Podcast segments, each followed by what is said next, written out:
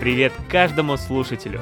Это еще полчасика, единственный подкаст, который с криком выпрыгивает на вас из-за угла. Но это только сегодня. А обычно мы говорим про кино, сериалы, игры и книги. Я Максим, и я не знаменит тем, что стримлю на Твиче видеоигры. А на связи со мной, как всегда, Макс. Тот самый Макс, который проверяет каждый подозрительный шум исключительно ночью в одиночку и с фонариком, но в свободное время ведет телеграм-канал Макс и сериалы. Всем привет! И в этот раз мы решили продолжить тему нашего прошлого выпуска, в котором мы готовились к Хэллоуину и говорили про фильмы ужасов. И фильмы ужасов нас настолько напугали, что мы не можем спать, и у нас появилось больше свободного времени, чтобы теперь и играть, играть в эти самые ужасы, читать ужасы и смотреть сериалы ужасов. И мы решили в этом выпуске поговорить об этом всем немного более подробно. Но начнем говорить мы, конечно же, сразу после автопа, в котором мы говорим о чем-то еще, что нас затронуло за те дни, которые прошли с предыдущего выпуска. Ты представляешь, сегодня утром встаю, все как обычно, никого не трогаю, все как обычно. Сижу, ну, разумеется, за компьютером, и вдруг у меня пропадает интернет. Ну, я человек прошаренный, я, как говорится, кулхацкер, поэтому я, естественно, первым делом зашел на Яндекс. Это способ проверить, работает ли у тебя интернет, открыть Яндекс. Если не открывается, значит точно не работает. Но я пошел дальше. Я зашел на сайт провайдера, который открывается даже если у тебя кончились деньги. Сайт не открылся, то есть деньги не кончились. Ну, после этого я уже как совсем настоящий про по IP-адресу зашел в роутер, проверил, что Wi-Fi раздается, что все чики-брики, и начал звонить уже тогда в службу техподдержки. А стандартный э, путь? Ты сначала перезагружаешь роутер. Ты дослушай историю до конца звоню, называю свой номер договора, уже чувствую себя героем прошлого нашего ролика, который мы обсуждали в прошлом выпуске, у которого не было ни единого разрыва. А у меня тоже, у меня же не было ни единого разрыва за то время, что я пользуюсь этим провайдером. И э, рассказываю девушке по имени Надежда, кстати, Надежда, если вы слушаете этот подкаст, привет и спасибо. Рассказываю всю свою историю про Яндекс, про сайт провайдера, про роутер, и ты знаешь, что она мне говорит? Перезагрузите роутер. Да, я, я говорю, нет, вы со мной этот трюк не провернете. Я уже зашел на Яндекс, на сайт провайдера, в роутер зашел по IP-адресу, думаю, я уже все просто проделал. Но ответить мне было нечего, кроме этого. Поэтому я, конечно же, пошел, выдернул его, э, вставил. И что ты думаешь произошло? Интернет заработал. И э, я неловко уж э, пошел э, падать в ноги Надежде, которая все это время висела на телефоне, и говорю, ну, вы знаете, да, заработало, заработало. Это совпадение. Да, да, да, да, да. Это вы там что-то нажали. Надежда была со мной во всех смыслах этого слова, и все заработало. Так что история закончилась хорошо, и я могу писать подкаст сегодня. Посмотрел я «Суд над Чикагской семеркой». Это фильм, это уже хорошо, что это фильм, а не просто... Который также известен, между прочим, как «Дело о Чикагской семерке», а в оригинале «The Trial of the Chicago Seven». Это эксклюзив онлайн-кинотеатра Netflix, между прочим. И это не единственное достоинство этого фильма. И это фильм, основанный на реальных событиях. И это самая большая радость, пожалуй. Это сразу добавляет пару баллов этому фильму по всем шкалам. Ну, по, по всем моим шкалам, не, не твоим, наверное. То есть это история, которая рассказывает про, собственно, суд, который раз, разворачивался в... 1973. Нет, 68-й. Ну, я пытался угадать. Практически. Фильм рассказывает о, собственно, судебном деле, которое происходило после беспорядков 1968 года в Чикаго, США, которые прошли на фоне, э, на фоне Национального съезда Демократической партии и мирные э, протесты переросли в беспорядки, столкновения с полицией. Ну, мы тут не будем э, говорить, кто был прав, кто виноват. Посмотрите фильм, ну или почитайте Википедию. Тем не менее, вот такая интересная завязка, и тем более актуальная сейчас, перед выборами. Но что еще хочется отметить об этом фильме? Замечательный актерский состав. Просто э, плеяда звезд, я назову буквально нескольких. Саша Барон Коэн, Эйди Редмейн, Джереми Стронг, Марк Райландс, Джозеф Гордон Левит и даже Майкл Китон у тебя ровно 7 получилось. Отлично. Я все волновался, что получится больше или меньше. Отлично. Ровно 7. И вот она, чикагская семерка. Да, на самом деле и то не она. А ты расскажи, посадили, посадили ребят? Ну это же будет спойлер. Ну как я? Ну а как? 68 год. Какой спойлер? Хорошо, давай я скажу, а мы потом запикаем это. Дили.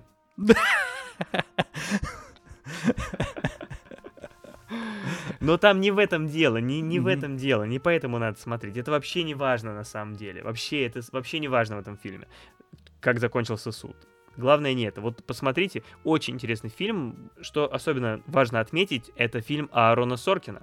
Он выступил и режиссером, и сценаристом дела о Чикагской семерке. По поводу суда я могу рассказать небольшую биографическую такую зарисовку. А Из твоей су- судебной Из моей практики? судебной практики, когда я проходил практику а, в университете еще, и я сходил на одно судебное заседание вот от э, компании, которую я представлял. Ну, я был, конечно, не главным юристом. Представлял, ну, в смысле, в мыслях, фантазировал? Да, очень большая компания, я такой думаю, какая классная компания. Такая большая, что было сложно вообразить. Да, да. Я ходил туда а, помощником а, юриста, и там было какое-то дело по страховке, я уже точно не помню, но там была суть в том, Дело о что... Чикагской Да. страховке, да. Да, известное дело, да. И мы пришли в суд, это какой-то там просто какое-то небольшое Ну, какой-то заседание. просто суд, да, я Да. понимаю.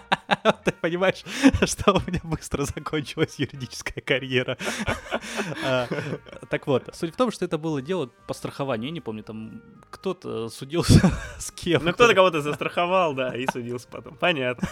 Дай, да, расскажу. А, я был помощником вот главного юриста. А, а, там был судья, что типично для суда, и противная сторона. А, видишь, Ну, я такая, да, не очень приятная. не очень при... Это, Максим, юридические термины. Это я не буду объяснять. А, и знаешь, вся моя роль а, была в том, чтобы я сидел и слушал, то есть мне ничего даже делать не надо. Кстати, мое первое и последнее посещение тьфу-тьфу-тьфу, суда. А, вот. и- Подожди, а ты не говорил там «Возражение!» Так вот. так вот не, не кричал? вот. И в один момент, э, как бы главный юрист решил дать мне попрактик- попрактиковаться. Дать тебе пощечину, чтобы ты не просто сидела как-то поактивней. Вот именно с этой мыслью, да, он мне э, попросил, ну, э, что-то сказать судье. Я не помню, там не было такого, знаешь, вот это вот, как в фильмах показывают, крупного все присяжные или что-то. Нет, это просто мы сидели там вчетвером а, в большом кабинете, похожем на классную комнату. Вот, и он мне говорит, что вот скажи вот это судье, вот э, мы просим там, я не знаю, вот э, рассмотреть вот это или что-то такое. Я говорю свою фразу, там буквально на одно предложение, я справился с этим на ура, и э, когда я заканчиваю... Внесите это в протокол! А, ну вот, условно говоря, я говорю вот эту вот фразу, внесите это в протокол, и в конце я как бы говорю «Ваша честь». И знаешь, это я, я произвел такой ощутимый эффект на всех, потому что, мне кажется, э, даже судья такой немножко, э, ну, приободрился, вот. Дело мы, кстати, я, я даже не знаю, чем оно закончилось, потому что мы просто переносили слушание там на потом, если это Мгм. А потом называется- уже у тебя практика закончилась, и да, да, да. И ты даже не узнал, чем, чем кончилось дело. Но в протоколе где-то ты остался. Да, где-то в протоколе ты остался. Макс, ты чувствуешь, как начинает холодать? Как веют уже ветры ужасов и хорроров над нами? Да последний месяц я только это и чувствую. А сегодня дело в том, что мы уже приближаемся к главной теме, мы уже к ней совсем близко. И что я хочу отметить? Вот что иногда особенно пугает, а с другой стороны, потом наоборот, иногда это помогает отвлечься от э, ужасов. М, Музыка. Точно, да, и да, именно это я Да. и хотел сказать. Да, поэтому музыка это то, что мы любим. А что еще мы любим? Мы еще любим видеоигры. И о них в том числе мы сегодня будем как раз говорить довольно много, я надеюсь. А если это все соединить, то получается очень интересная тема — музыка в видеоиграх. И здорово так складывается, что есть кому эту тему осветить. Я, конечно же, говорю про подкаст Hans Zimmer Jukebox, который ведет наш э, единомышленник Паша. Ничего, что я такого, по-простому, Паша. Паша в своем подкасте Hans Zimmer Jukebox очень интересно, глубоко и познавательно рассказывает про музыку в видеоиграх. Там можно узнать, откуда появился, например, знаменитый крик Mortal Kombat.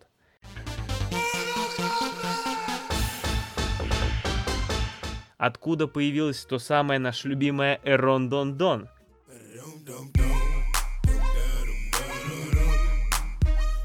Или, например, музыка из заставки к мультсериалу «Черепашки-ниндзя».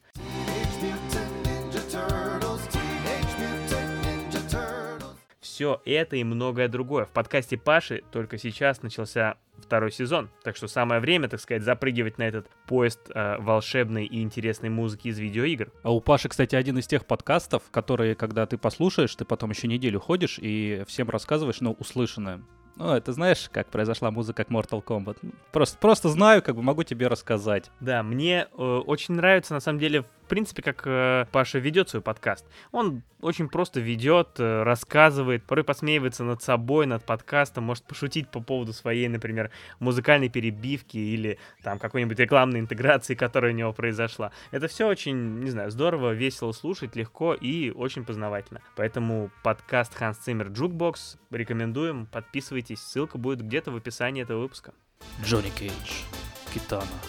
Mortal Kombat! Fight! Come here! Get over here! Сегодня у нас как никогда, я не устаю это подчеркивать, плавный переход к главной теме. Наш автоп в нее просто вот вкатывается, вползает, втекает осторожно, как нечто страшное в фильме ужасов втекает э, на порог дома. Дело в том, что новость пришла в, наш, в нашу редакцию, редакцию нашего подкаста, в которой сказано, что исследователи, ни, ни много ни мало, назвали «Синистер» самым страшным фильмом ужасов в истории. В середине октября британская компания Broadband Choices провела исследование с целью найти самый страшный хоррор. И они, надо сказать, очень основательно подошли к этой задаче. Они взяли аудиторию с 50 человек, на каждого надели датчики сердцебиения, посадили этих добровольцев в кинотеатр и следили, как их пульс подскакивал от ужаса. Ты представляешь себе? Я не представляю, как в такое время, когда просят, ну, не собираться компаниями, они посадили 50 человек в кинотеатр. Ну да, да. Ну, может, на удаленке как-то делают, да-да-да. Итак, назвали десятку самых страшных хорроров. Первое место — «Синистер», 2012 года. Второе место — «Астрал» 2010. На третьем месте «Заклятие». На четвертом «Реинкарнация». На пятом «Паранормальное явление». На шестом «Оно». На седьмом «Заклятие 2», смотрите-ка. На восьмом «Бобадук» на девятом спуск и на десятом визит. Макс, твои комментарии к десятке. Тебе кажется это правильным вот по ударам в минуту вообще сравнивать фильмы ужасов. Я вот футбол смотрю, и у меня тоже сердце иногда колотится, иногда Нет, а, ну, не просто колотится. не включали, просто не включали. Вот, например, если бы э, Лига Чемпионские матчи Спартака, когда они случаются, тоже бы учитывали, тут, скорее всего, всю десятку бы он занял. Только за один тайм. А, нет, десятка отличная. Я, конечно, большую часть не смотрел, но, как говорится, не последний Хэллоуин, будем надеяться. Поэтому, если мы через год решим сделать очередной выпуск про хорроры, то напишите нам, если вы этого хотите. Мы посмотрим, я думаю, много чего из этого списка. Но вот смотри, ты помнишь, в прошлый раз ты меня спросил, какой самый страшный фильм я смотрел? Да, я помню. И что я ответил? Паранормальное явление. Я даже записал. И оно на пятом месте, да. Ты записал и выложил в интернет, и это можно послушать, это 18 выпуск нашего подкаста. А, на пятом месте. Из того, что я смотрел, действительно, паранормальное явление, объективно, вот по результатам этого исследования, самый страшный фильм. А вот тот изгоняющий дьявола, который ты как раз говорил, что он часто занимает первое место среди самых страшных фильмов, только на 17-м. Это 77 ударов в минуту. Немногим выше среднего. Ну, все-таки уже, да. Я-то рассказывал, знаешь, это, может, там 20 лет назад подводили какие-то итоги. А с тех пор, видишь, снимали какой жути. Это же все свежак. Самый старый фильм в десятке — это «Спуск» 2005 года, тоже упомянутый нами, кстати, в прошлом выпуске.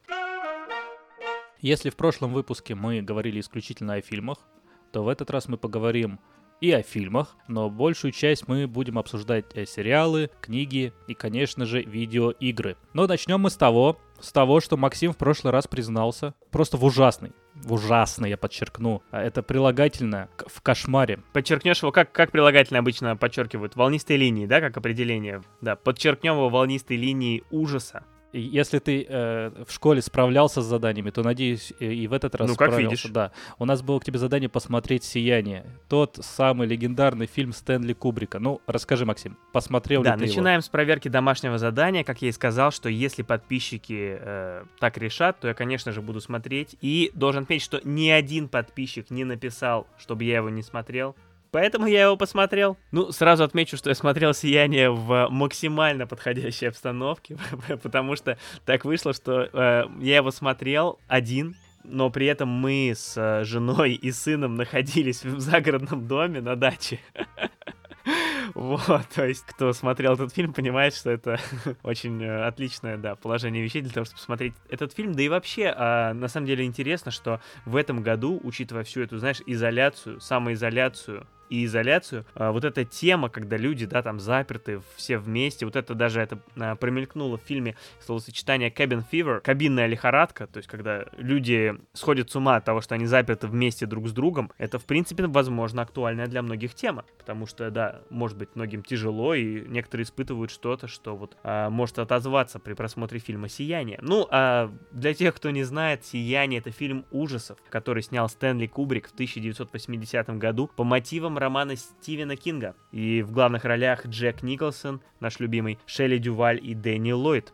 В меру любимые. Да, да, да. Ну, довольно сильно любимые, в принципе, особенно после этого фильма. Ну, расскажи, главное впечатление твои.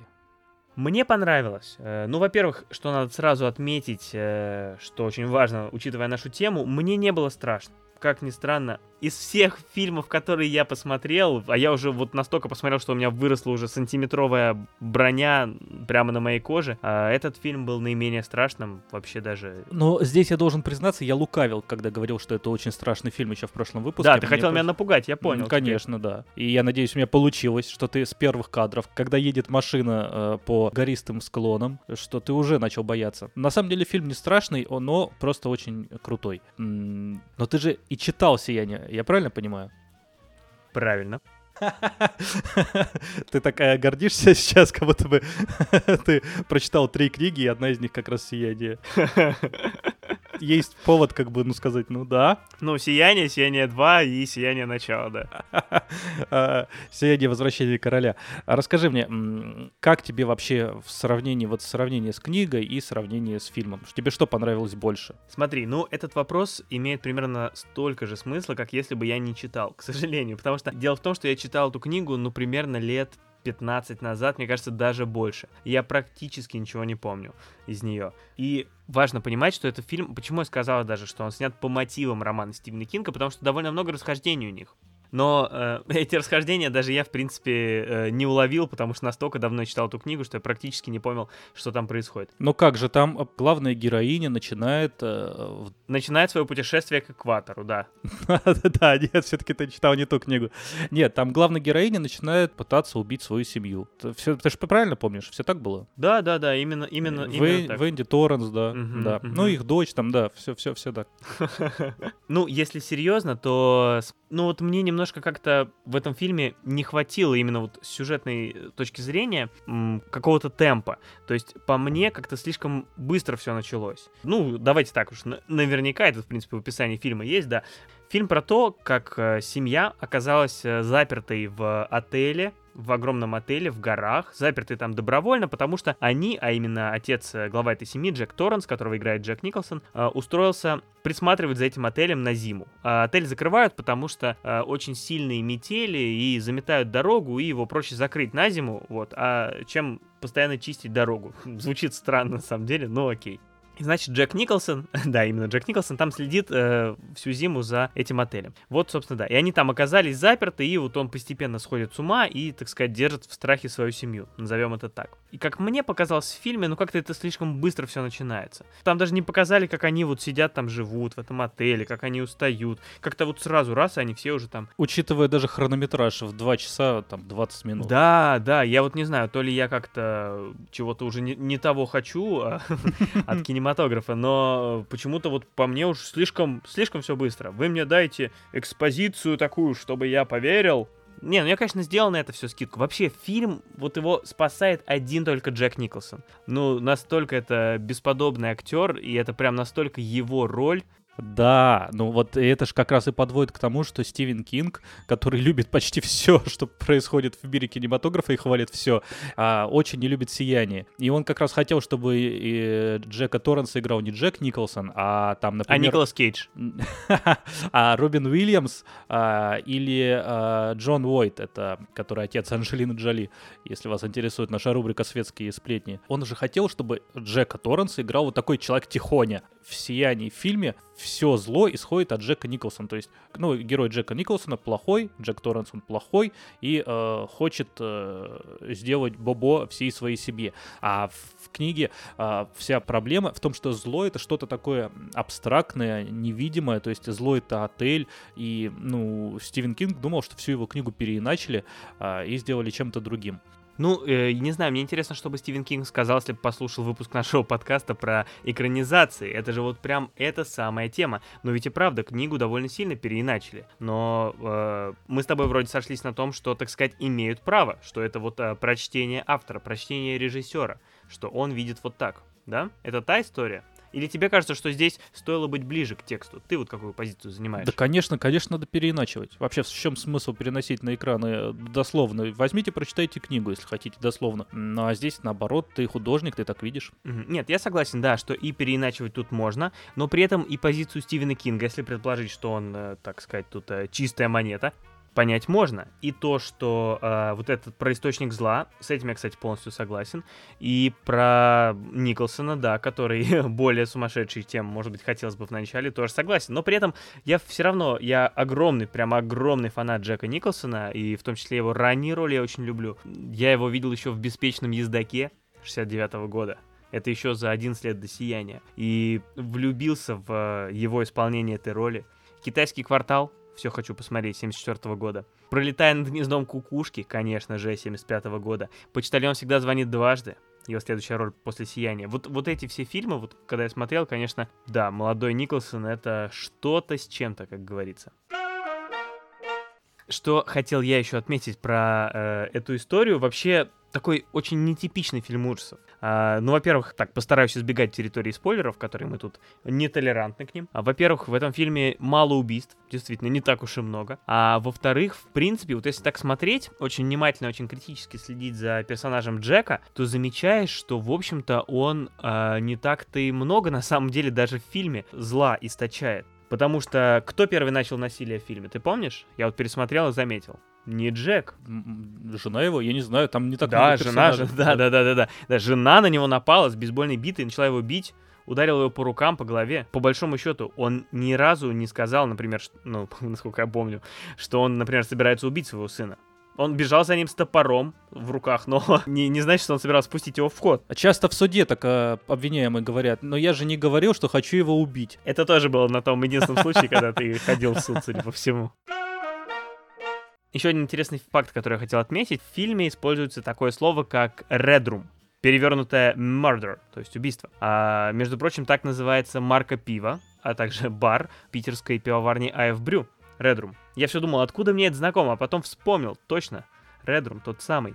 Я даже уточнил у нашего друга Артема, у друга э, моего, твоего вообще этого подкаста, привет тебе, Артем, если ты слушаешь, почему так? И он подсказал, что действительно из-за цвета, такого темно-кровавого цвета пива и убийственного, так сказать, охмеления, э, назвали это пиво так, Red Room. Да. Если откроешь, например, страницу ВКонтакте этого бара и пива, то там в описании сказано «All work and no play makes Jack a dull boy». Тоже, так сказать, цитата из фильма. Ты, кстати, не сказал, что Артем владелец э, бара, потому что почему мы спрашиваем, почему ты спрашивал Артема? Да, ну да, да, да. Мнение о пиве. Да, он в этом, он в этом разбирается. Да, кстати, отличный бар, э, Элли Лагер, заходите туда и пейте пиво. Такой вот отличный призыв. Так вышло, что, готовясь к этому подкасту, я начал выбирать фильмы ужасов, и первым делом выбрал фильм, на котором было написано, что это фильм ужасов. Никаких тебе подсказок, что это комедия или что-то там. Ну, по крайней мере, на том сайте, на котором я смотрел. Фильм этот назывался, и называется до сих пор, «Бобры-зомби». Как можно подумать, что это название, это настоящий фильм ужасов. Ну, не знаю, как-то так... Да, это, это, мне кажется, фильм, а, самый большой спойлер вообще в названии фильма. Интересно, кто же убийца в этом фильме? Может быть... Да, фильм... Может быть, опоссумы? Навряд ли. Фильм называется «Бобры-зомби». В оригинале мне еще больше нравится название, потому что в оригинале называется «Зомбиверс». Представляешь себе, какой классная, уровень, какая уровень классная игра слов? Да, «Зомбиверс». Ну, кстати, на Википедии э, написано, что это хоррор-комедия, то есть все-таки они причисляют это к комедии, но я все, вот все-таки надеюсь, что это не комедия, а фильм ужасов. Ну, во-первых, это, это просто невозможно стебный фильм. Я не знаю даже, как к нему относиться, понимаешь? Он существует на двух уровнях. Давай возьмем первый уровень, представим, что это чистой воды на настоящий фильм ужасов. В таком случае это очень плохой фильм. Ну, потому что в нем собрались все мыслимые и немыслимые штампы, нелепый сюжет и вообще просто полный кошмар. Просто ужасный фильм, и, в принципе, тут у него оправданная оценка получается на всех киношных сайтах, что-то там в районе, я не знаю, 4 из 10. Но если пойти на второй уровень и представить, что это комедия, которая не позиционируется как комедия, то это очень смешно. Потому что в этом фильме, на самом деле, в нем нет ярко выраженных шуток. В отличие от очень страшного кино, где ты понимаешь, что с тобой шутят. То есть какая-то ситуация происходит там, и ты, ну, как бы видишь, что это, что это шутка. То есть там, например, маньяк в маске Крик, и у него какая-то другая маска становится смешная. Здесь э, выраженных шуток нет. Это просто набор штампов, который смешной, потому что это набор штампов. То есть это такая постирония в чистом виде. Это ирония настолько толстая, что даже непонятно, ирония это или нет. И это просто бесподобно. Так, может быть, э, в эти самые моменты нужно просто наложить закадровый смех, чтобы, ну, человеку было понять. Это комедия. И фильм сразу испортится. Фильм сразу испортится тогда. Вот. А я, кстати, не первый фильм, который я предлагаю испортить, и мне это нравится. Да, да. Я очень рад, что я его посмотрел. Вот серьезно. Э, во-первых, я давно так не смеялся правда. Это было очень смешно. Нет, э, я недавно смотрел «Реальных упырей» и тоже очень смеялся. Но вот если убрать «Реальных упырей», тогда действительно получится, что я давно так не смеялся. Кстати, слушайте аж 15 выпуск, где было про «Реальных упырей» и не только. И это действительно, если ты думаешь, что люди это замаскировали под фильм ужасов, сделав на самом деле комедию, не позиционируя это как комедию, то это превращается просто в произведение искусства. И, кстати, это наша любимая рубрика «Нам снова не ответили», потому что я написал в этот раз сразу троим создателям фильма, я написал э, Джордану Рубину, режиссеру, я написал Рэйчел Мелвин, я написал Кортни Палмер. И, кстати, по-моему, еще кому-то написал, но, видимо, меня забанили, и сообщение не отображается. Но, в общем, они мне не ответили, конечно же. Хотя могли бы, знаешь, у них подписчиков, между прочим, не так уж и много. Так, может быть, поэтому и не ответили, они постеснялись. 13 тысяч, там, 10 тысяч это вот. Как у тебя уже почти примерно. Ты тоже, наверное, не, не всем отвечаешь там, да? Я вообще не отвечаю. Я до сих пор не могу разобраться, как, блин, в директе в Инстаграме зайти. Ты говоришь, не отвечаешь. А, так вот смотри, если тебе понравились бобры-зомби, так тебе надо следующая серия фильмов «Акули торнадо» посмотреть. И при этом подается как фильм ужасов. Серьезная вещь. Там их пять частей. Слушай, ну я, спасибо за наводку. Я уже набросал себе э, этот фильм, э, э, эти фильмы, немало их. Вот «Резня на студенческой вечеринке», например. Тоже выглядит очень интересно фильм. Ну и много-много таких будем смотреть, и я думаю, еще обсудим их в этом подкасте. А резня на студенческой вечеринке? Ты хотя бы не знаешь, кто убийца. Ну, я нигде не знаю. У Такули Торнадо тоже не очень понятно. А ты не смотрел фильм а, «Убойные каникулы»? «Убойная сила» я смотрел, хороший сериал. Хороший сериал, но «Убойные каникулы» там играет Алан Тьюдик, а, и суть в том, что они тоже стебутся над э, всеми фильмами ужасов, особенно именно над слэшерами, которые мы упоминали в прошлый раз. Это когда студенты приезжают э, в какой-нибудь там студенческий лагерь, какой-нибудь летний лагерь, uh-huh. и их там начинает кто-то кромсать, какой-нибудь убийца. Ну, типа Крика, я не знаю, ну, много таких фильмов кромсать. А, но э, суть в том, что в этом фильме студенты приезжают, они едут, и там им встречаются вот эти вот типичные э, реднеки такие по пути, ну, то есть какой-то такие южный штат. Ну, деревенщина, в хорошем смысле. В, в хорошем, смысле, смысле, да. Угу. Студенты сняли там какой-то загородный дом на озере и решили отдохнуть. И там рядом живут два, э, два деревенщины, два парня, там, я не помню, они по сюжету братья, кажется. И эти студенты вдруг начинают, ну, с ними начинает что-то случаться. То там один подскользнется и сломает себе спину, там другой, э, очень смешная вещь, а другой упадет а, гигантский там а, шлифовальный аппарат. Вот. И эти студенты начинают думать, что эти два брата, которые рядом с ними живут, их и убивают. А эти, люди, а эти мужики, они просто, понимаешь, они смотрят, как эти люди убиваются. Я смотрел э, фильм в переводе, ну, в, в русском дубляже, и там просто очень смешной был. Студентики, ну куда ж вы, вы ж поубиваетесь. И они реально весь фильм убиваются. А эти два чувака просто ходят там. Но фильм действительно смешной. Да, очень смешно уже по задумке, да. Спасибо Спасибо, интересно, мне понравился. Теперь можно перейти к сериалам ужасов. Ура, ура. Здесь поле тоже еще не вспаханное нами, потому как мы к прошлому выпуску решили посмотреть только фильмы. В этот раз мы прошерстили сериалы. Что тут можно назвать из самого известного? Давай я вначале перечислю просто такие, так сказать, мастодонтов. Да, в, назовном, в назовном порядке хотя бы. Американская история ужасов. Призраки дома на холме и его продолжение Призраки усадьбы Блай. Террор, Тупик, Байки из склепа, Сумеречная зона, Калейдоскоп ужасов, Нулевой канал, слэшер. Какое говорящее название. Из всего, что я перечислил, во-первых, и много классики, как «Байки из склепа», «Сумеречная зона», «Калейдоскоп». Так у них же есть и современные ремейки. Конечно, как без этого. У меня сразу к тебе вопрос. Смотри, вот я хочу понять по формату. Вот я могу вообразить, да, наверное, какой-то процедурал, да, про ужасы, в котором герои каждую серию сталкиваются с чем-то новым, ужасным. Например, э, секретные материалы м? в детстве. Ну, это может быть не совсем ужасы, но близко к ним, да? Очень мистика, близко. там что-то. Или не мистика, мы не знаем, может быть, это все-таки объяснимо. Тут надо смотреть, я еще не все посмотрел. Это процедурал, да? Второе, я могу вообразить какой-то мини-сериал, в котором просто как в длинном фильме история растянута на несколько серий, но она законченная, там, я не знаю, 5, например, часовых серий, что-нибудь такое. Могу вообразить. Какие еще есть форматы? Бывает ли, как я не знаю, в каком-нибудь э, Breaking Bad, где тебе на там 6 сезонов какая-нибудь история просто растянута, очень длинная. Я не могу просто вообразить, как это может быть в плане ужасов, потому что в, в ужасах всегда очень короткая история. Что-то случилось, с этим справились или не справились, погибли, не погибли. Как это в сериалах на большой дистанции работает? А вообще очень легко вообразить, да, как и смешно, как 6 сезонов, какой-то неудачливый убийца, как в Крике бегает за группой студентов и 6 сезонов не может всех убить. Да, да, да. Мне в этом плане всегда было непонятно, например, как э, «Ходячие мертвецы», которых я не смотрел. В оригинале Walking Dead, также известный как Валькин Дед. мне очень нравится эта шутка. Вот я не смотрел пока этот сериал, и мне интересно, как они так идут столько сезонов, эти мертвецы, куда-то. Куда они идут? И куда от них люди уходят столько сезонов? Я не понимаю, как можно столько сезонов уходить от мертвецов. Ну, во-первых, уже никто из смотрящих этот сериал не понимает, как это можно делать, но первые там шесть сезонов можно спокойно смотреть и получать удовольствие. Кто-то э, погиб, кто-то выжил, а зомби, они же а заполонили весь мир. Представь, вот э, вместо всех людей теперь сидят э, все зомби. Но и они все куда-то Представляю идут. себе охотно, ну, очень, очень хорошо. легко вообразить.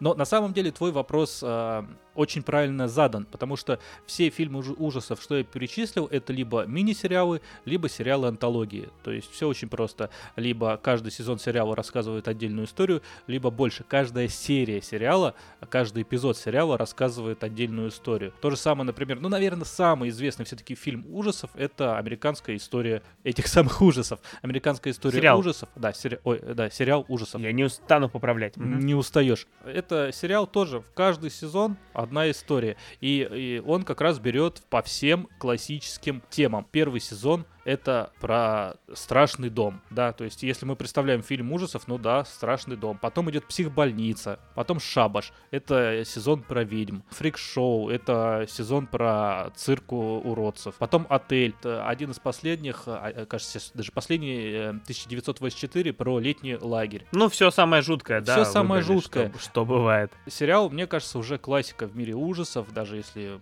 вспомнить те же байки из склепа или сумеречную зону. Просто многие считают, те, кто его смотрит, те, кто его любит, что сериал постепенно портится. Как и хорошее вино. Я правильно использовал сейчас эту э, поговорку? Да, может быть, кому-то новые сезоны нравятся меньше, кому-то больше. Это нормальная ситуация, но тем не менее, американская история ужасов в качестве ужасов сериал неплохой, хотя и не очень страшный. А в качестве американской истории, как он? Плохой, неплохой? Ой, ну тут, знаешь, сложно оценивать. Да, э, расходится с американской историей немно- немножко. Ну, ответь мне тогда на второй вопрос. На второй вопрос. Насколько страшно? Ты как человек, который собаку съел и в фильмах ужасах, и в сериалах, ты вот... э, сериалы страшнее, чем фильмы? Нет, э, фильмы страшнее сериалов. Ну, мне так кажется, потому что а, в американской истории ужасов мне было страшно только первый сезон. Все остальные достаточно... Они не то чтобы не страшные, они хотят напугать, но они лайтовые. А вот первый сезон «Дом, э, дом убийца», он страшный. Это классическая история про страшный дом. Таких фильмов и сериалов много, да. Классика, да. Дома, они вообще довольно страшные. И это подводит, например, к другому сериалу а, «Призраки дома на холме»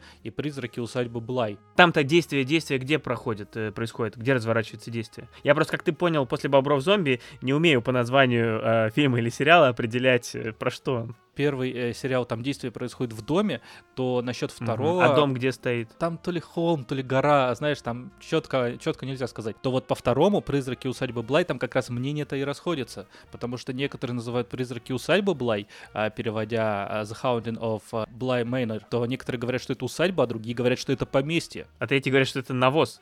Манюр. А, Да. Да, Максим. А, а, Даже не знаю, как тебе ответить на это.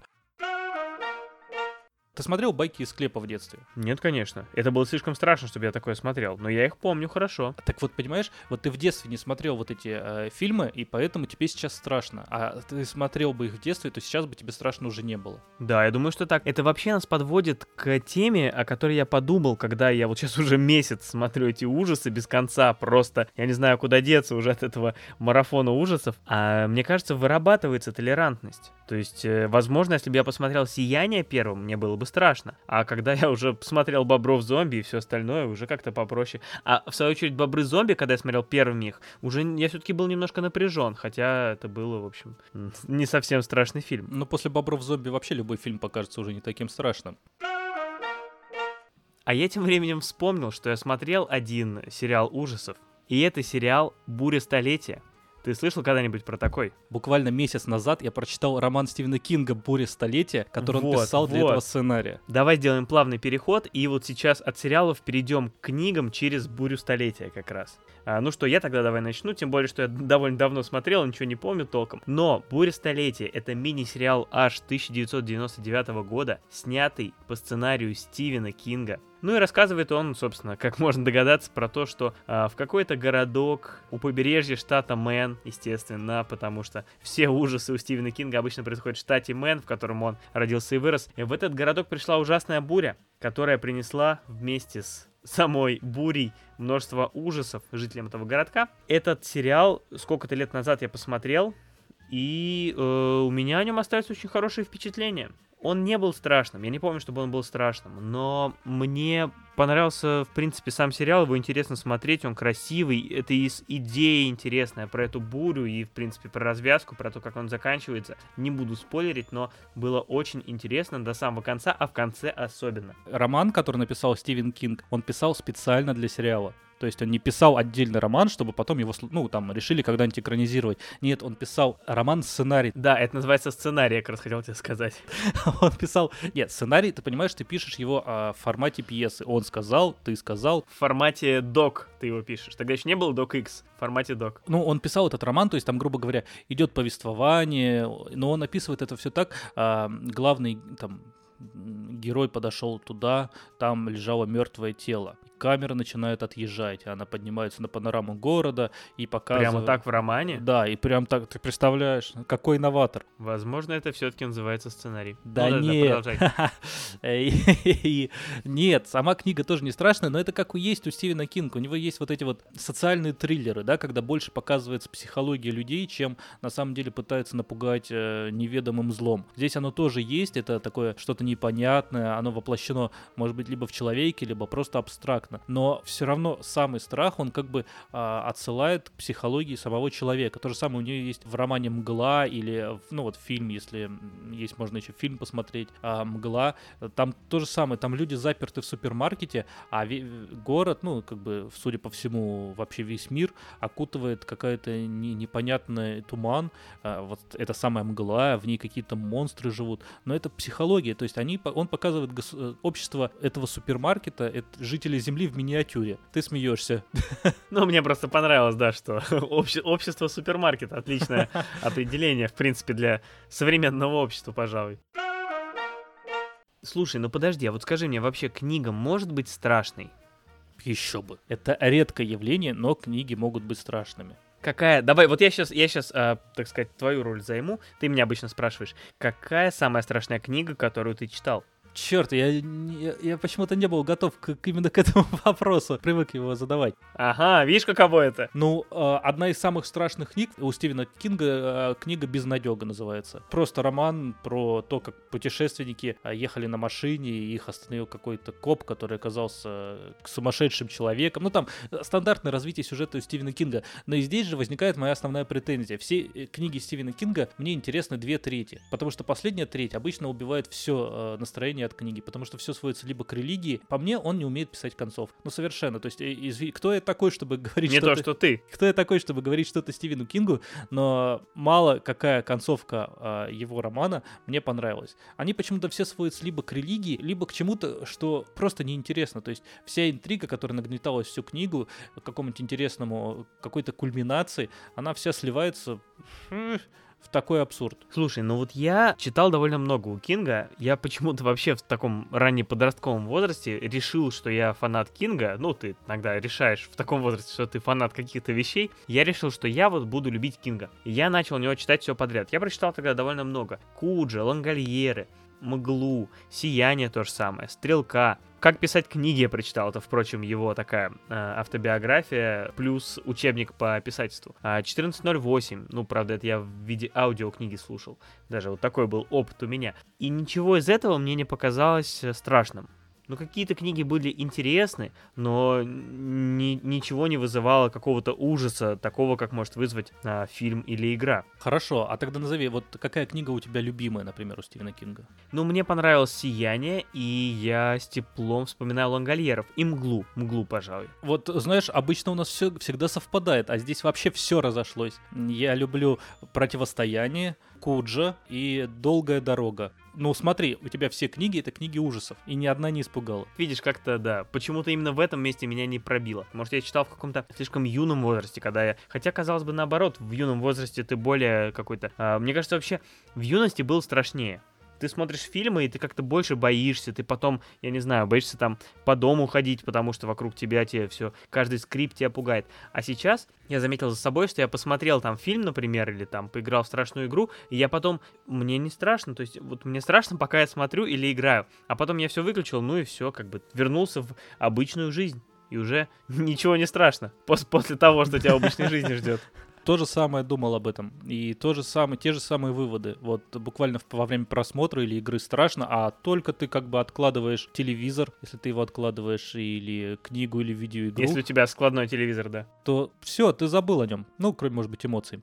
Хорошо, а были, ну, не Стивен Кинг, было ли что-то другое, что тебя пугало? Да нет, нет, в том-то и дело, что нет. Ну вот знаешь, а многие боятся Вия. М? Как я вспомнил. Гоголь, Ви то, что в школе все говорили, ах, Вий, ах, страшно. Но нет, как-то все равно не зацепило. Тебя сложно, сложно зацепить. Ну, именно книгой, наверное, я не знаю. Фильмов еще только в путь боюсь, не говоришь про игры. Сейчас поговорим.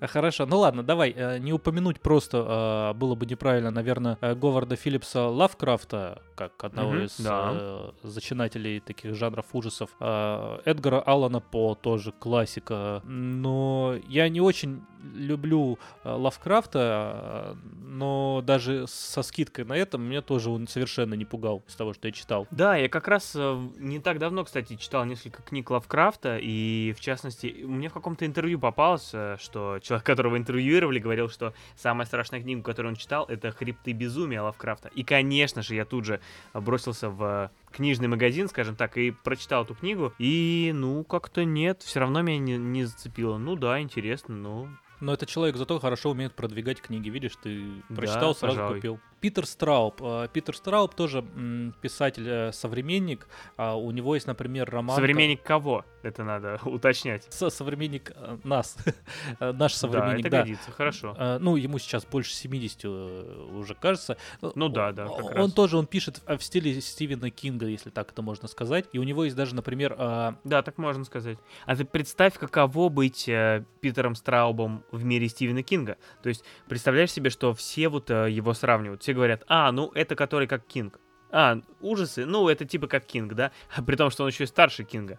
Вот, но вот как-то так сложилось, представляешь, каково ему. А есть, интересно, люди, которые говорят, ну это, а, подкастер, ну это вот как а, Максим из а, подкаста «Еще полчасика». Да-да-да, про меня-то говорят, что я как ты, например.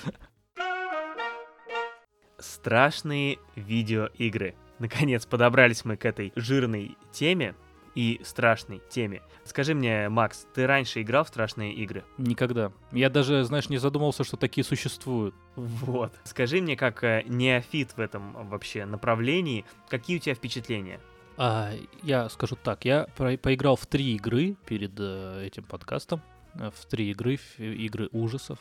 И Максим, это было самое стрёмное, что я вообще когда-либо делал. Это было просто жесть. Я вообще не представлял, что это может быть так страшно. Я посмотрел, блин, тут фильмы ужасов, почитал книги фильмы ужасов. И только вот за последний месяц. Но я нигде не боялся, кроме этих долбанных игр. Это просто, это, это вообще даже был случай, когда я играю, и я так вскрикнул, что мне жена прибежала из соседней комнаты, думала, что я помираю. А я помирал, понимаешь, я помирал от страха, это просто жесть. Это невозможно, я, я вообще не думал.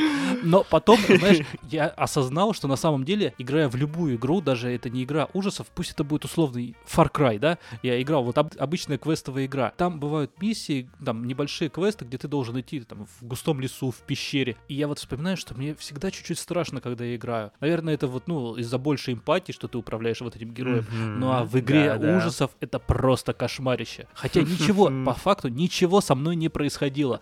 Вот во что бы я ни играл, да там даже монстров-то не было. Вот небольшой даже монстров не было, но я просто сходил с ума. Да, я очень рад, мне очень приятно это слышать. э, Я очень рад, что результат именно такой, именно этого я на...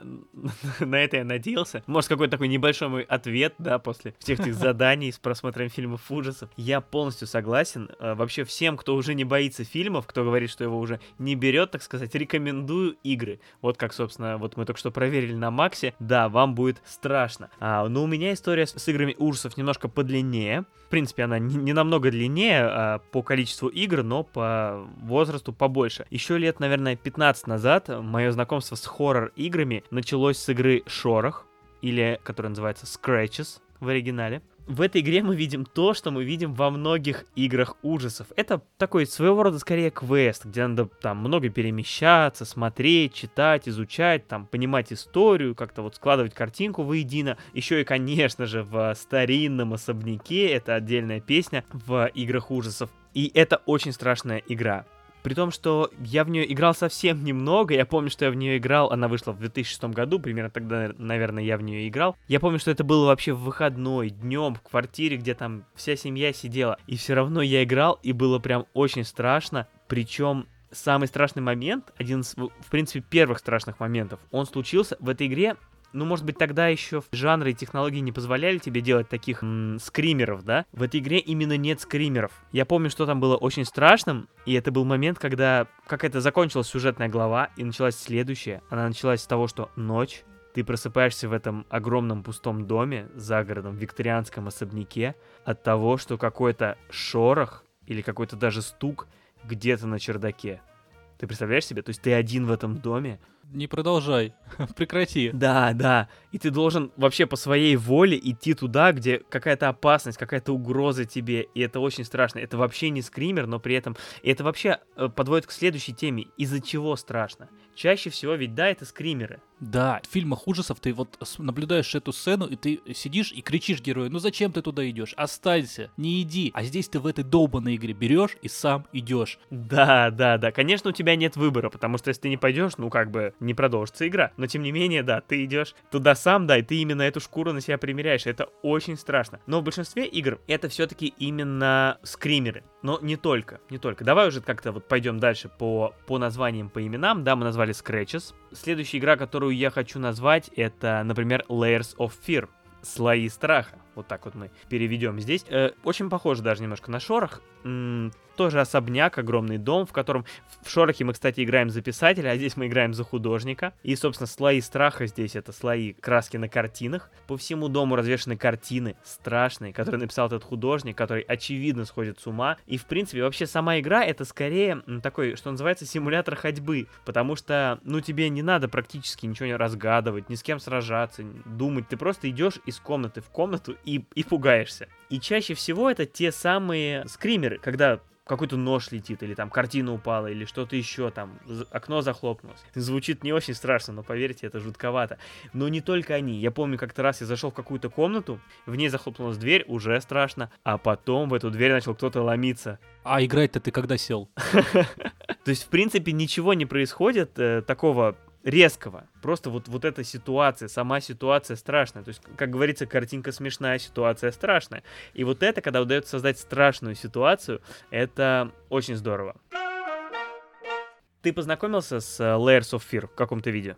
Да, я познакомился с Layers of Fear 2. О, неплохо. Ты оказываешься на корабле, уже интересный сеттинг, потому что во всех предыдущих это были дома. Особ... Особняки, да. Да, особняки. А здесь ты оказываешься на корабле, и тоже вся суть игры, что ты абсолютно один и бредешь по всем этим каютам, палубам, коридорам, переходам, садишься в лифт. Это гигантский лайнер, это не какой-то старый корабль, это лайнер. Это безумно страшно. Там нет никаких-то загадок, но, по крайней мере, я не дошел. Еще вся проблема, понимаешь, всех этих игр, а здесь отвлекусь, потому что в нее я не могу долго играть. Я играл 10-15 минут. Мне кажется, рекорд мой был полчаса, и то потому, что я копался в настройках долго. Потому что просто изматывает. Ты проводишь в ней 10 да. минут, и это просто физическая усталость. Это настолько страшно. Да, да, да, и вот да, в Layers of Fear как раз в них я там есть момент, а, выходишь в длинный коридор, где слева и справа каюты, и там как будто бы что-то сзади тебя мелькает. И я начинаю, понимаешь, я мышкой начинаю крутиться вот главным героем вокруг своей оси, mm-hmm. чтобы рассмотреть. И я замечаю за собой, что я уже минуты две просто пытаюсь заглянуть себе за спину, потому что я боюсь, что сзади кто-то есть. Хотя я понимаю, что навряд ли там кто-то есть. Это не игра, где тебя убьют. Может быть, как бы и игра. Ну, ты маловато прошел.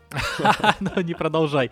И, ну, у меня осталось, я не дошел ни до конца, ни до какой игры пока. Просто я хотел как можно больше охватить, чтобы понять вот это вот настроение. Они все, они все действительно классные. Вот мы дальше продолжим, какие. Все классные. Да, это правильно. Э, я той же стратегии придерживался. Все-таки игра это, ну, по продолжительности скорее сериал, не то, что фильм ты там за два часа можешь посмотреть. В игре тебе нужно, ну, несколько часов. При том, что, в принципе, вот эти игры ужаса, они считаются короткими по своей сути. 5-6 часов они в среднем, вот эти все игры. Но все равно, да, это немало. Поэтому мы вот тут одной стратегии придерживались. Лучше, так сказать, много, но по чуть-чуть, чем э, одну, но целиком. Поэтому, да, я тоже несколько охватил. И Layers of Fear 2 я тоже поиграл. Мне она очень понравилась. В ней шикарная графика. Это довольно свежая игра. Она вышла, если я не ошибаюсь, э, в прошлом году. Она очень красивая просто. Вот смотришь на этот корабль, там иногда на палубу выходишь. В ней шикарная тема. Если в первой части мы говорили про картины, то здесь мы говорим про кино. И это было ну, для меня неожиданно, но очень круто. Это очень удачная находка, потому что картины, да, это старинный особняк, но к этим особнякам мы привыкли. А здесь кино, это, во-первых, очень страшно. Ну, вы представьте себе, вот эти черно-белые съемки, вот эти не немое кино, там люди, которые не говорят в кадре, странно немножко движутся, потому что такие были технологии. Все эти манекены, все эти локации, это очень пугает. И это тема, которая не так сильно пока заезжена и использована в видеоиграх или где-то еще. То есть это довольно свежо из-за этого.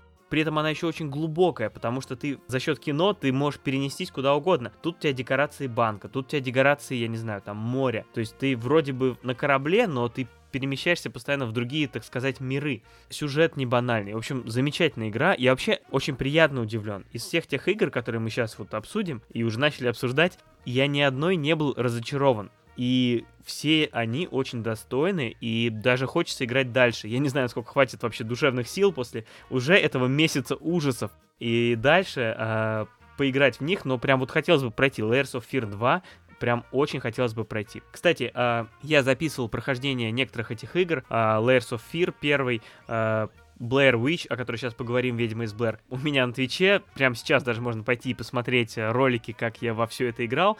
Пару роликов, ссылка будет в описании, можно заглянуть. А знаете, это очень интересно, потому что я как-то, я поиграл вот LAS of Fear 2, свои законные 7,5 минут, весь трясся, думаю, о, и мне приходит сообщение, что э, вот э, Максим, э, значит, на Твиче там стримит. Решил, налью себе пиво, посмотрю, посмеюсь над тем, как тебе страшно. Мне-то уже не страшно, то есть я уже поиграл. Вот захожу, и там Максим ровным голосом идет, вообще ничего не боится. Я прям такой думаю, ничего, ничего себе, ничего себе стальные... Э, нервы.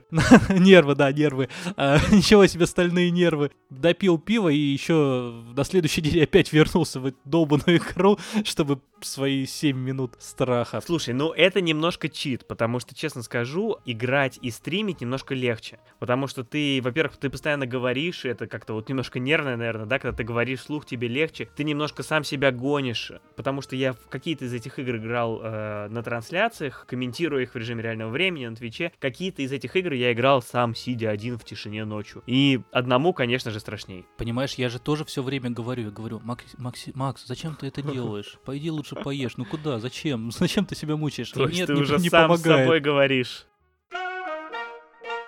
Другая серия игр, которая тоже воспевается, и воспевается даже больше, чем Layers of Fear. Пожалуй, главная, наверное, серия хорроров последних э, лет, последних 10, может быть, лет, это Амнезия. серия игр из трех частей. Первая часть называется Амнезия The Dark Descent, э, темный спуск. Вторая часть называется A Machine for Pigs, машина для свиней. И третья часть называется Амнезия Rebirth. Она вышла вот на этой неделе, то есть прям свежак. Такой свежак, что мы в нее даже не поиграли. Такой не поиграли, но я уже читал отзывы и говорят, что она хуже первых двух. У, Хорошо, что мы поиграли в первые две. Я поиграл в обе. Ты поиграл, я так понимаю, только во вторую. Ну, конечно, я всегда, видишь, выбираю, что Fairs of... Uh, Layers of Fear... Fairs of Lear. Fairs of Lear, что Layers of Fear, что здесь лучше сразу во вторую. Ну и как тебе амнезия? Я с нее начал, и это просто жесть. Может быть, это потому, что она была моей первой хоррор-игрой, но она мне показалась даже страшнее. Там, да, классический сюжет, особняк, и ты в этом особняке идешь и, ну, я так понимаю, ищешь своих детей или не ищешь Но ты уже так понимаешь, что их не найдешь. Да, что как бы, ну, ты просто идешь по дому, и это очень стрёмно. Хотя там есть небольшие, э, ну, назовем это загадки, то есть ты не можешь продвигаться так уж совсем просто идешь. Ты пазлы. Да, есть небольшие пазлы, и кажется, я даже в последний раз, когда играл, даже чуть-чуть застопорился, потому что не знаю, куда дальше идти. Но я думаю, они не такие сложные, по крайней мере, до этого момента были, чтобы как-то не пройти. Но очень страшно. И там есть, там есть ощущение того, что ты сейчас кого-то встретишь. Потому что в Layers of Fear 2 пока не было такого. Но вот именно в Амнезии э, The, Pigs, э, The Machine for Pigs нет четкого убеждения, что все пройдет гладко. Потому что там, во-первых, там есть призраки. Это уже, то есть их мало, очень мало. Но там есть моменты, когда ты что-то видишь. Ну, по крайней мере, я надеюсь, что все это видят, а не только я играю в эту игру. Но, но там есть такая вот именно стремота уже вот визуальная. А, ну, во-первых, должен сказать, что э, рад за тебя, что ты не дошел, потому что и в Амнезии, и в Layers of Fear 2 монстры есть.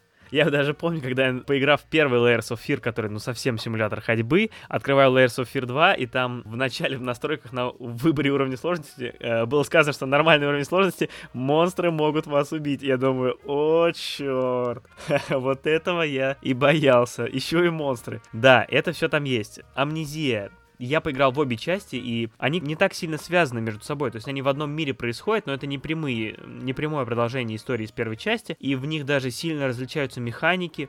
То есть, например, в первой части есть важная механика, что если ты сидишь в темноте, то ты начинаешь сходить с ума и можешь проиграть от этого. А во второй, ну, то есть ты прячешься от монстра в темноте, и ты как бы должен все время балансировать, чтобы, с одной стороны, прятаться в темноте, а с другой стороны, ну, ты даже до монстров не дошел, поэтому я, в принципе, тебя рад немножко. Я поиграл, да, первую часть Amnesia Dark Descent называют вообще самой страшной игрой в истории. Например, в 2015 году а, сайт Kotaku, а, знаменитый веб-сайт, который обозревает видеоигры, поставил Амнезию сначала на второе место, а потом, когда там, ну, небольшая небольшая заминка произошла с первым местом, и игру, которая ее заняла, PT, кстати, ее э, извлекли, так сказать, из обращения, амнезию поместили на первое место, где она находится до сих пор, как самая страшная игра. Ну и во многих других э, э, рейтингах она занимает высокие места, близкие к первому. Так что да, это та еще жуть в нее дольше всего играл, ну я, как и ты, тоже там примерно час разбирался с настройками, было много страшных моментов. Один из них, например, когда мой кот начал орать вдруг рядом с, со столом.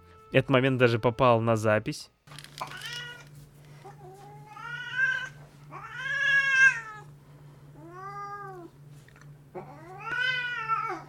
Ну и какие-то другие, я вот помню момент, когда я первый раз в принципе встретил монстра. Давай, давай, давай, давай. Будь мужиком. О, yes. Ух ты, ё-моё! Это он. Ну, блин. Ну и вчера. Давай расскажем, Макс, что, что же было вчера. Вчера мы с тобой тоже играли в игру, в одну и ту же, если я не ошибаюсь, правильно? Но раздельно. Никак не связано друг с другом. Она называется Blair Witch, ведьма из Блэр. И она особенно интересна, потому что она связывает, вот так закольцовывая вообще всю эту историю этих двух выпусков. Мы возвращаемся к началу, когда мы говорили про «Ведьму из Блэр» в начале прошлого выпуска, про этот фильм. И игра «Ведьма из Блэр» из той же вселенной, тоже связана с фильмом, и про нее мы сейчас поговорим. Вчера мы в нее играли. Как тебе? Замечательно офигенная игра, по крайней мере, те 35 минут, что я выдержал.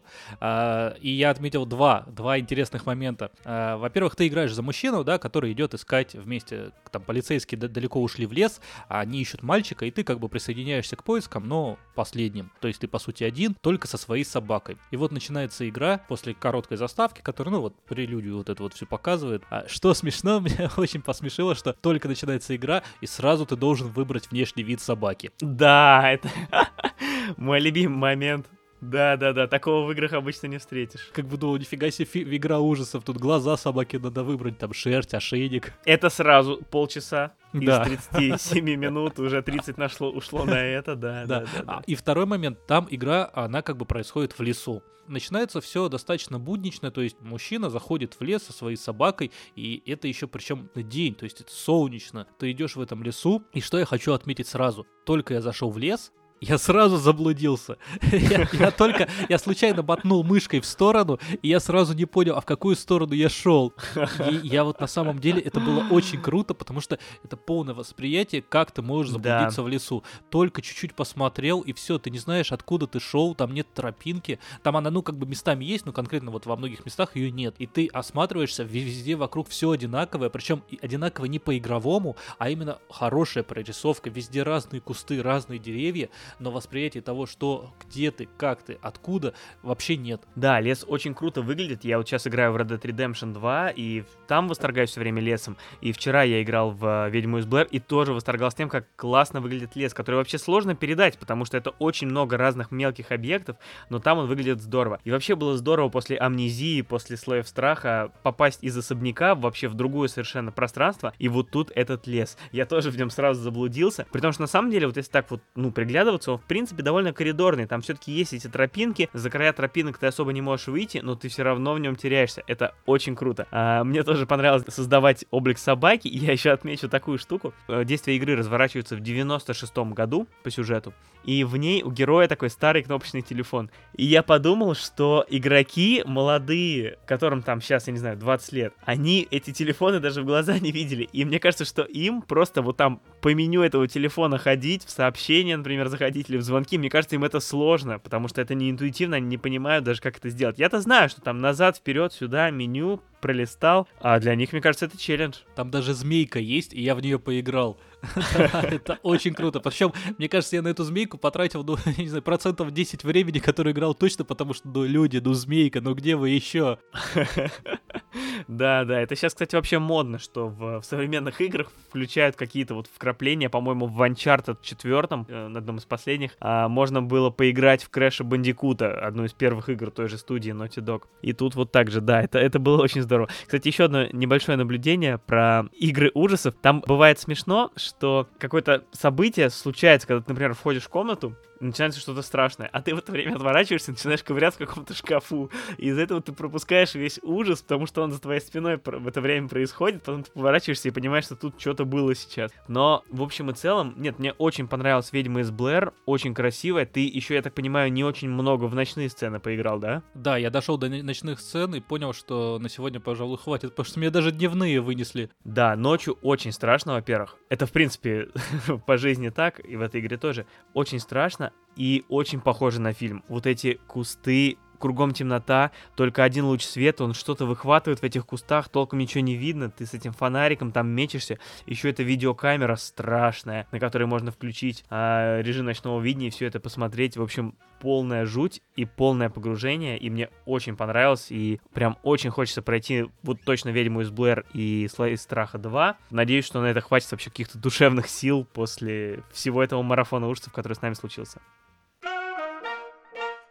Подписчики, наши любимые и мои особенно любимые в этот раз, потому что я спросил подписчиков своего телеграм-канала, какие хорроры они посоветуют, помимо того, что мы сейчас обсудили, Амнезия, конечно же, Layers of Fear и так далее, а что еще писали? Так, выборочно. Ближе всего к хоррорам были две игры, Fear и Doom 3. Resident Evil 7, Alien Isolation, Dead Space, Prey. Cold Fear, Condemned, Criminal Origins, Silent Hill. Школьные коридоры это просто вырубай, пишут подписчики. Silent Hill 3, пожалуй, самая жуткая атмосфера, которая только могла быть. PT напомнила, что игры могут пугать. Спасибо всем, всем, кто присылал свои пожелания к этому и прошлому выпуску. Вы очень помогли. Мы вас очень любим. Это было круто. Подводя итоги, Макс, ты как вообще после марафона ужасов? Кроме того, что нервы шалят, все супер. Но это было действительно круто даже несмотря на то, что мы решили это сделать в рамках подготовки к подкасту, ну, такие вот марафоны проводить интересно. Я, конечно, к концу ты уже измотан, а измотан бесконечным ужасом, но на самом деле было круто. Приятная, приятная усталость это. Мы посмотрели классику, мы посмотрели что-то новое, мы почитали, поиграли. Ну, и, во-первых, я для себя открыл игры. Хоррор-игры — это прям отдельный жанр, о котором я не задумывался, и, ну, мне хочется пробовать новое. Я люблю ужасы, и конкретно вот фильмы меня вообще не пугают делали. А игры, я вот понимаю, что э, вот в наше время игры делают хорошо. А у тебя как? Ты хочешь еще? Вот мы сейчас э, закончим с тобой, и ты будешь смотреть фильм ужасов перед сном сегодня? Конечно же не буду. Я, как и ты, очень рад тому марафону. Я вообще не хоррорный человек, и я бы ни за что не стал всю эту жуть смотреть, и тем более играть, э, если бы не подкаст. Поэтому тем более здорово, что подкаст э, к этому нас подвигает. И да, здорово так себя в чем-то испытать, все это заставить себя посмотреть, почитать, да и просто гораздо вообще расширить свой культурный э, запас. Я надеюсь очень, что мы наших подписчиков тоже немножко тут э, расширили, может быть, рассказали им про какие-то интересные фильмы, которые они не смотрели, может быть, рассказали им про какие-то интересные вообще сферы, о которых они не думали, например, посмотреть сериал ужасов или поиграть в игру. Поэтому, да, э, если мы что-то упустили ценное, обязательно нам про это напишите в комментарии, где-нибудь в Телеграме или во Вконтакте. Возможно, то через год мы вернемся к этой теме и еще раз это все посмотрим. Спасибо вам еще раз за то, что были с нами и сегодня, и в прошлом выпуске ужасов, да и вообще слушайте нас подкаст. Нам с вами хорошо, и будем надеяться, что и вам с нами неплохо. И услышимся через э, две недели. Не забудьте поставить нам какой-нибудь лайк или оценку, смотря где вы нас слушаете, что там можно сделать. Все это сделайте, напишите отзыв и, конечно же, расскажите своим друзьям про наш подкаст, потому что так нас с вами становится больше. Подписывайтесь на наш ВКонтакте, Инстаграм, Телеграм, все, что заканчивается на слово грамм и так далее. Мы вам очень рады, спасибо вам, спасибо тебе, Макс. Хорошего сна, не бойтесь, все будет хорошо.